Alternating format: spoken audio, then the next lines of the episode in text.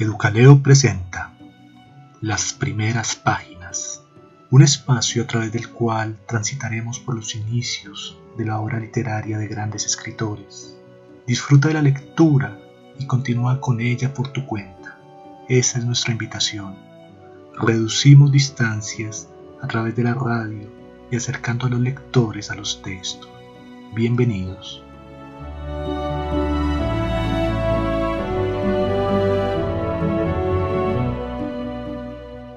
Oscar Wilde nació el 16 de octubre de 1854 en Dublín, Irlanda. Fue un escritor, poeta y dramaturgo. Su sarcasmo social y su increíble ingenio lo hicieron famoso a nivel universal. Procede de una familia aristocrática, fue el segundo de tres hermanos. Un joven con un rendimiento académico impresionante. Inició sus estudios en Trinity College y culminó en Oxford, periodo en el que aprovechó para estudiar los clásicos de la literatura griega, convirtiéndose así en todo un experto en la materia, lo cual lo llevó a ganar diversos premios de la poesía clásica, entre ellos el premio Newstick de la poesía, el cual gozaba de gran prestigio en aquella época.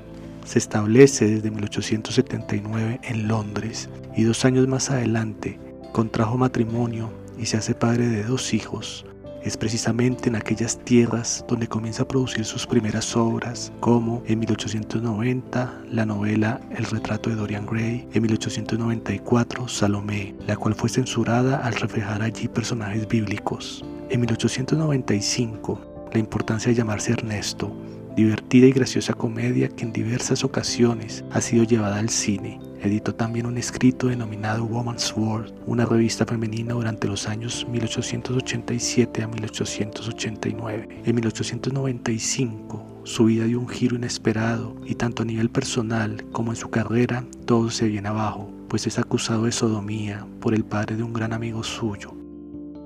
El tiempo que duró en prisión lo dedicó en gran parte a escribir una larga carta, la cual se titula De Profundis. Esta no se publicó de manera completa, sino después de su muerte en el año 1909. Luego de salir de prisión, se aleja totalmente de la sociedad, decide alejarse de Inglaterra y elige a Francia como su destino, Bernaval para ser más precisos, y donde vive hasta que su esposa muere en 1898.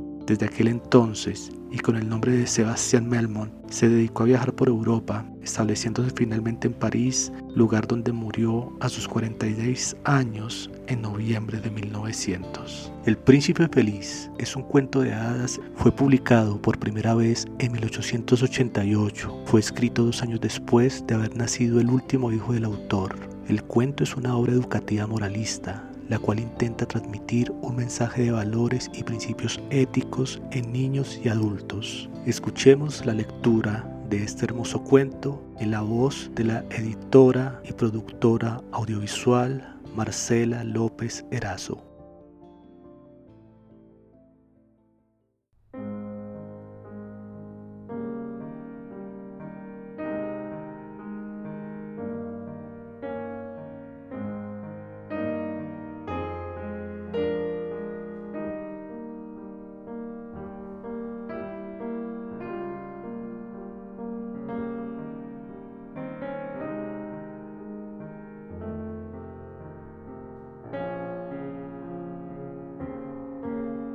El Príncipe Feliz. La estatua del Príncipe Feliz se alzaba sobre una alta columna, desde donde se dominaba la ciudad. Era dorada y estaba recubierta por finas láminas de oro. Sus ojos eran dos brillantes zafiros, y en el puño de la espada centellaba un enorme rubí púrpura. El resplandor del oro y las piedras preciosas hacían que los habitantes de la ciudad admirasen al príncipe feliz más que a cualquier otra cosa. Es tan bonito como una veleta, comentaba uno de los regidores de la ciudad, a quien le interesaba ganar reputación de hombre de gustos artísticos.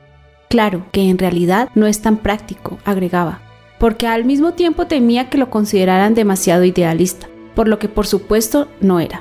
¿Por qué no eres como el príncipe feliz? le decía una madre afligida a su pequeño hijo, que lloraba porque quería tener la luna.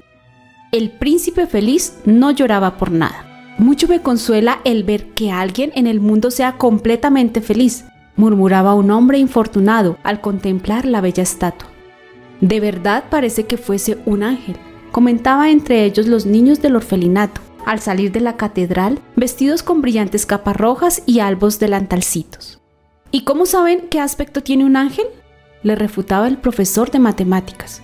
¿Cuándo han visto un ángel? Lo hemos visto, señor. Claro que lo hemos visto en sueños, le respondían los niños, y el profesor de matemáticas fruncía el ceño y adoptaba su aire más severo. Le parecía muy reprobable que los niños soñaran. Una noche llegó volando a la ciudad una pequeña golondrina.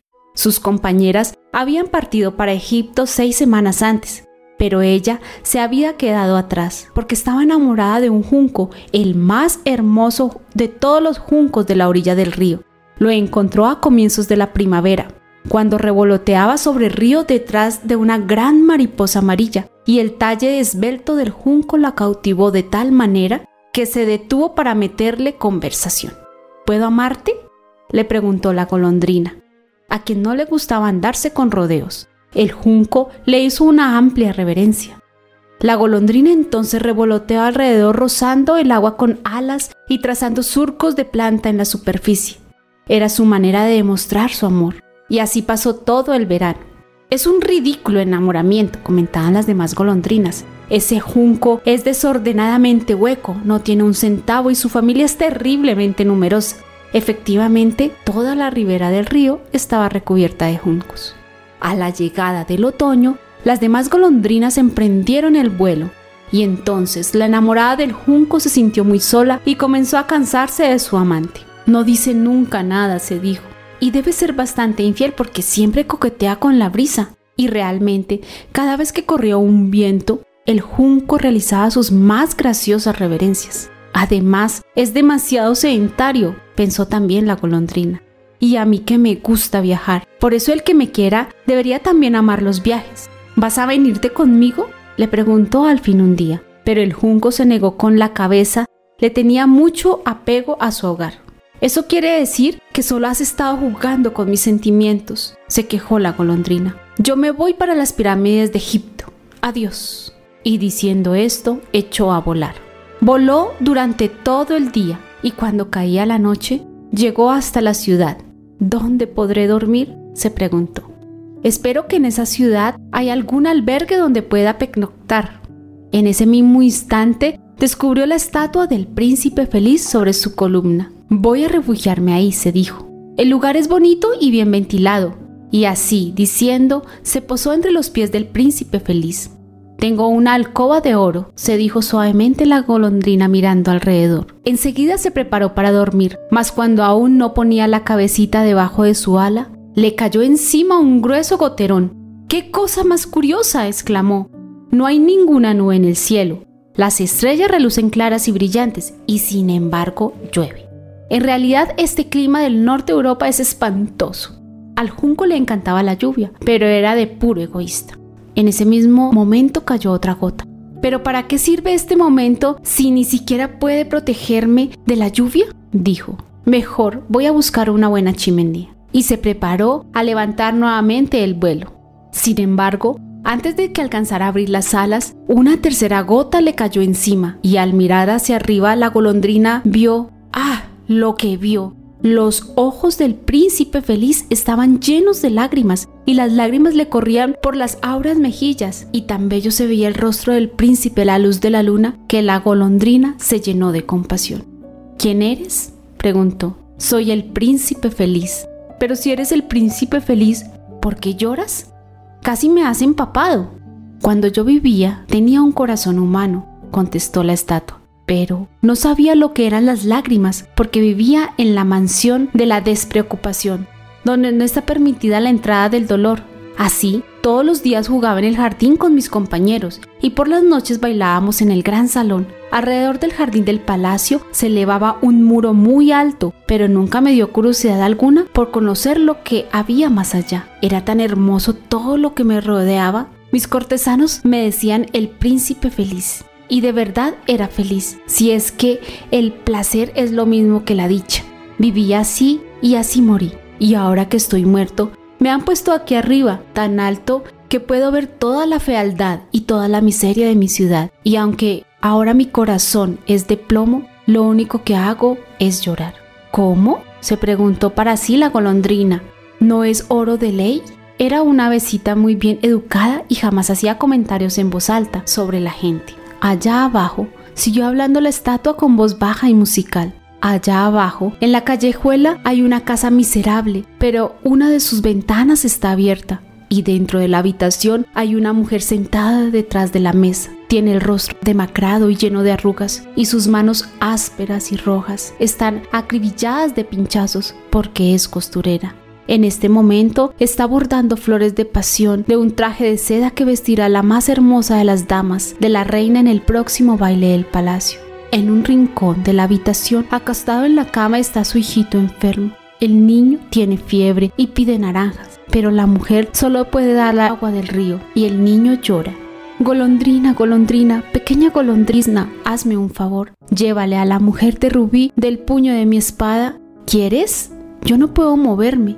¿Lo ves? Tengo los pies clavados en este pedestal. Los míos están esperándome en Egipto, contestó la golondrina. Mis amigas ya deben estar revoloteando sobre el Nilo, y estarán charlando con los grandes lotos nubios, y pronto irán a dormir a la tumba del gran rey, donde se encuentra el propio faraón en su ataúd pintado, envuelto en vendas amarillas y embalsamado con especias olorosas. Alrededor del cuello lleva una cadena de jade verde y sus manos son como hojas secas. Golondrina, golondrina, pequeña golondrina, dijo el príncipe, ¿por qué no te quedas una noche conmigo y eres mi mensajera? El niño tiene tanta sed y su madre, la costurera, está tan triste. Es que no me gustan mucho los niños, contestó la golondrina. El verano pasado, cuando estábamos viviendo a las orillas del río, habían dos muchachos, hijos del molinero, y eran tan maleducados que no se cansaban de tirarme piedras. Claro que no acertaban nunca. Las golondrinas volamos demasiado bien, y además yo pertenezco a una familia célebre por su rapidez. Pero, de todas maneras, era una impertinencia y una grosería. Pero la mirada del príncipe feliz era tan triste que finalmente la golondrina se enterneció. Ya está haciendo mucho frío, dijo, pero me quedaré una noche contigo y seré tu mensajera. Gracias, golondrinita, dijo el príncipe. La golondrina arrancó entonces el gran rubí de la espada del príncipe y teniéndolo en el pico, voló sobre los tejados. Pasó junto a la torre de la catedral, que tenían ángeles de mármol blanco. Pasó junto al palacio donde se oía música de baile y una hermosa muchacha salió al balcón con su pretendiente. Qué lindas son las estrellas, dijo el novio, y qué maravilloso es el poder del amor. Ojalá que mi traje esté listo para el baile de gala, contestó ella. Mandé a bordar en la tela unas flores de la pasión, pero las costureras son tan flojas la golondrina voló sobre el río y vio las lámparas colgadas en los mástiles de los barcos. Pasó sobre el barrio de los judíos donde vio a los viejos mercaderes hacer sus negocios y pasar monedas de oro en balanzas de cobre. Y al fin llegó a la pobre casa y se asomó a la ventana. El niño, en su cama, se agitaba de fiebre y la madre se había dormido de cansancio. Entonces la golondrina entró a la habitación y dejó el enorme rubí encima de la mesa, junto al dedal de la costurera. Después revoloteó dulcemente alrededor del niño enfermo, abanicándole la frente con las alas. ¡Qué brisa tan deliciosa! murmuró el niño. Debo estar mejor. Y se quedó dormido deslizándose en su sueño maravilloso. Entonces la golondrina volvió hasta donde estaba el príncipe feliz y le contó lo que había hecho. Qué raro, agregó, pero ahora casi tengo calor y sin embargo la verdad es que hace muchísimo frío. Es porque has hecho una obra de amor, le explicó el príncipe. La golondrina se puso a pensar en esas palabras y pronto se quedó dormida. Siempre que pensaba mucho se quedaba dormida. Al amanecer voló hacia el río para bañarse. ¡Qué fenómeno tan extraordinario! exclamó un profesor de ornitología que pasaba por el puente. ¿Una golondrina en pleno invierno? Y escribió sobre el asunto una larga carta al periódico de la ciudad. Todo el mundo habló del comentario, tal vez porque contenía muchas palabras que no se entendían. Esta noche partiré para Egipto, se decía la golondrina y la idea la hacía sentirse muy contenta. Luego visitó todos los monumentos públicos de la ciudad y descansó largo rato en el campanario de la iglesia. Los gorriones que la veían pasar comentaban entre ellos, qué extranjera tan distinguida, cosa que a la golondrina la hacía feliz. Cuando salió la luna, volvió en donde estaba la estatua del príncipe. ¿Tienes algunos encargos que darme para Egipto? le gritó. Voy a partir ahora. Golondrina, golondrina, pequeña golondrina, dijo el príncipe, ¿No te quedarás conmigo una noche más? Los míos están esperando en Egipto, contestó la golondrina. Mañana mis amigas van a volar seguramente hasta la segunda catarata del Nilo. Allí, entre las cañas duerme el hipopótamo y sobre una gran roca de granito se levanta el dios Menón. Durante todas las noches, él mira las estrellas toda la noche y cuando brilla el lucero de la mañana, lanza un grito de alegría. Queda en silencio. Al mediodía los leones bajan a beber a la orilla del río. Tienen los ojos verdes y sus rugidos son más fuertes que el ruido de la catarata. Golondrina, golondrina, pequeña golondrina, dijo el príncipe. Allá abajo, justo al otro lado de la ciudad, hay un muchacho en una guardilla. Está inclinado sobre una mesa llena de papeles y a su derecha un vaso. Unas violetas están marchitándose. Tiene el pelo largo, castaño y rizado, y sus labios son rojos como granos de granada. Y tiene los ojos anchos y soñadores. Está empeñado en terminar de escribir una obra para el director de teatro, pero tiene demasiado frío. No hay un fuego en la chimenea y el hambre lo tiene extenuado. Bueno, me quedaré otra noche aquí contigo, dijo la golondrina, que de verdad tenía buen corazón. ¿Hay que llevarle otro rubí? Ay, no tengo más rubíes, se lamentó el príncipe, y sin embargo aún me quedan mis ojos. Son dos rarísimos zafiros traídos de la India hace 15.000 años. Sácame uno de ellos y llévaselo. Lo venderá a un joyero, comprará un pan y leña y podrá terminar de escribir su obra. Pero mi príncipe querido, dijo la golondrina, eso yo no lo puedo hacer, y se puso a llorar. Golondrina, golondrina, pequeña golondrina, le rogó el príncipe, por favor, haz lo que te pido. Entonces la golondrina arrancó uno de los ojos del príncipe y voló hasta la guardilla del escritor. No era difícil entrar allí porque había un agujero en el techo y por ahí entró la golondrina como una flecha. El joven tenía la cabeza hundida entre las manos y así que no sintió el rumor de las alas. Cuando al fin levantó los ojos, vio el hermoso zafiro encima de las violetas marchitas. ¿Será que el público comienza a reconocerme? se dijo, porque esta piedra preciosa ha de habérmela enviado algún rico admirador. Ahora podrá acabar mi obra. Y se le notaba muy contento. Al día siguiente la golondrina voló hacia el puerto, se posó sobre el mástil de una gran nave y se entretuvo mirando a los marineros que izaban con maromas unas enormes cajas de la sentina del barco. Me voy a Egipto, les gritó la golondrina, pero nadie le hizo caso. Al salir la luna, la golondrina volvió hacia el príncipe feliz. Vengo a decirte adiós, le dijo. Golondrina, golondrina, pequeña golondrina, le dijo el príncipe, no te quedarás conmigo otra noche. Ya es pleno invierno, respondió la golondrina, y muy pronto caerá la nieve helada. En Egipto, en cambio, el sol calienta las palmeras y los cocodrilos, medio hundidos en el fango, miran indolentes alrededor. Por estos días mis compañeras están construyendo sus nidos en el templo del Black Deck y las palomas rosadas y blancas las miran mientras se arrullan entre sí. Querido príncipe, tengo que dejarte, pero nunca te olvidaré. La próxima primavera te traeré de Egipto dos piedras bellísimas para reemplazar las que regalaste. El rubí será más rojo que una rosa roja y el zafiro azul como el mar profundo. Allá abajo en la plaza, dijo el príncipe Le Feliz, hay una niñita que vende fósforos y cerillas, y se le han caído los fósforos en el barro y se han echado a perder. Su padre le va a pegar si no lleva dinero a la casa y por eso ahora está llorando. No tiene zapatos ni medias y su cabecita va sin sombrero arráncame otro ojo y llévaselo. Así su padre no le pegará. Está bien, pasaré otra noche contigo, dijo la golondrina. Pero no puedo arrancarse el otro ojo, te vas a quedar ciego.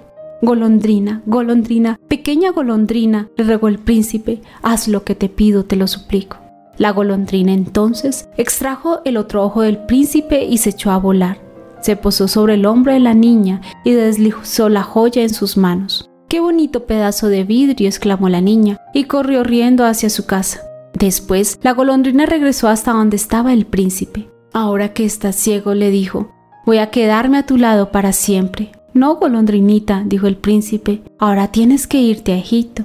Me quedaré a tu lado para siempre, repitió la golondrina, durmiéndose entre los pies de la estatua. Al otro día, ella se posó en el hombro del príncipe para contarle las cosas que había visto en los extraños países que visitaba durante sus migraciones. Le escribió los rojos que se posaban en largas filas a orillas del Nilo y pescaban peces dorados en sus picos. Le habló de una esfinge que es tan vieja como el mundo y vive en el desierto y lo sabe todo. Le contó de los mercaderes que caminaban lentamente a su lado, de sus camellos y llevaban sus manos rosarios de ámbar Le contó del rey de las montañas de la luna, que es negro como el ébano y adora un gran cristal. Le refirió acerca de una gran serpiente verde que duerme en la palmera y veinte sacerdotes que alimentan con pasteles de miel. Y le contó también de los pigneos que navegan sobre el gran lago en anchas hojas lisas y siempre están en guerra con las mariposas. Querida golondrina, dijo el príncipe, me cuentas cosas maravillosas, pero es más maravilloso todavía lo que pueden sufrir los hombres. No hay misterio más grande que la miseria.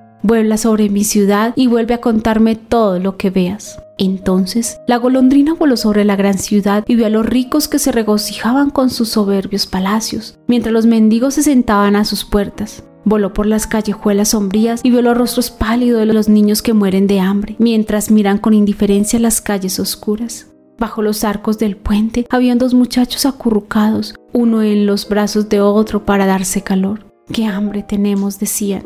Fuera de ahí, les gritó un guardia, y los muchachos tuvieron que levantarse y alejarse caminando bajo la lluvia. Entonces la golondrina volvió donde el príncipe le contó lo que había visto. Mi estatua está recubierta de oro fino, le indicó el príncipe. Sácalo lámina por lámina y llévaselo a los pobres. Los hombres siempre creen que el oro podrá darles la felicidad. Así, lámina a lámina, la golondrina fue sacando el oro hasta que el príncipe quedó oscuro. Lámina a lámina fue distribuyendo el oro fino entre los pobres, y los rostros de los niños se pusieron sonrosados y riendo jugaron por las calles de la ciudad. Ya, ahora tenemos pan, gritaban. Llegó la nieve y después de la nieve llegó el hielo. Las calles brillaban de escarcha y parecían ríos de plata. Los carámbanos como puñales colgaban de las casas. Todo el mundo se cubría con pieles y los niños llevaban gorros rojos y patinaban sobre el río. La pequeña golondrina tenía cada vez más frío, pero no quería abandonar al príncipe, lo quería demasiado. Vivía de las migajas del panadero y trataba de abrigarse batiendo sus alitas sin cesar. Una tarde comprendió que iba a morir pero aún encontró fuerzas para volar hasta el hombro del príncipe. Adiós, mi querido príncipe, le murmuró al oído. ¿Me dejas que te bese la mano? Me alegro que por fin te vayas a Egipto, golondrinita, le dijo el príncipe. Has pasado aquí demasiado tiempo, pero no me beses en la mano, bésame en los labios porque te quiero mucho. No es Egipto donde voy, repuso la golondrina. Voy a la casa de la muerte. La muerte es hermana del sueño, ¿verdad? El avecita besó al príncipe feliz en los labios y cayó muerta a sus pies. En ese mismo instante se escuchó un crujido ronco en el interior de la estatua. Fue un ruido singular como si algo se hubiese hecho trizas. El caso es que el corazón de plomo se había partido en dos. Ciertamente hacía un frío terrible. A la mañana siguiente el alcalde se pasaba por la plaza con algunos de los regidores de la ciudad. Al pasar junto a la columna, levantó los ojos para admirar la estatua. ¿Pero qué es esto? dijo. El príncipe feliz parece ahora un desarrapado, completamente desarrapado, reiteraron los regidores y subieron todos a examinarlo. El rubí de la espada se ha caído, los ojos desaparecieron y ya no es dorado, dijo el alcalde. En una palabra, se ha transformado en un verdadero mendigo. Un verdadero mendigo, repitieron los regidores. Hay un pájaro muerto entre sus pies, siguió el alcalde. Será necesario promulgar un decreto municipal que prohíba a los pájaros venirse a morir aquí. El secretario municipal tomó nota dejando constancia de la idea. Entonces mandaron a derribar la estatua del príncipe feliz. Como ya no era hermoso, no sirve para nada, explicó el profesor de estética de la universidad. Entonces fundieron la estatua y el alcalde reunió al municipio para decir qué harían con el metal. Podemos propuso hacer otra estatua, la mía, por ejemplo. Claro, la mía, dijeron los regidores uno a uno a su vez, y se pusieron a discutir. La última vez que supe de ellos, seguían discutiendo. Qué cosa más rara, dijo el encargado de la fundición. Este corazón de plomo no quiere fundirse, habrá que tirarlo a la basura. Y lo tiraron al basurero, donde también yacía el cuerpo de la golondrina muerta. Tráeme las dos cosas más hermosas que encuentres en esa ciudad, dijo Dios a uno de sus ángeles. Y el ángel le llevó el corazón de plomo y el pájaro muerto. Has elegido bien, sonrió porque en mi jardín del paraíso esta vecilla cantará eternamente y el príncipe feliz me alabará para siempre en mi áurea ciudad.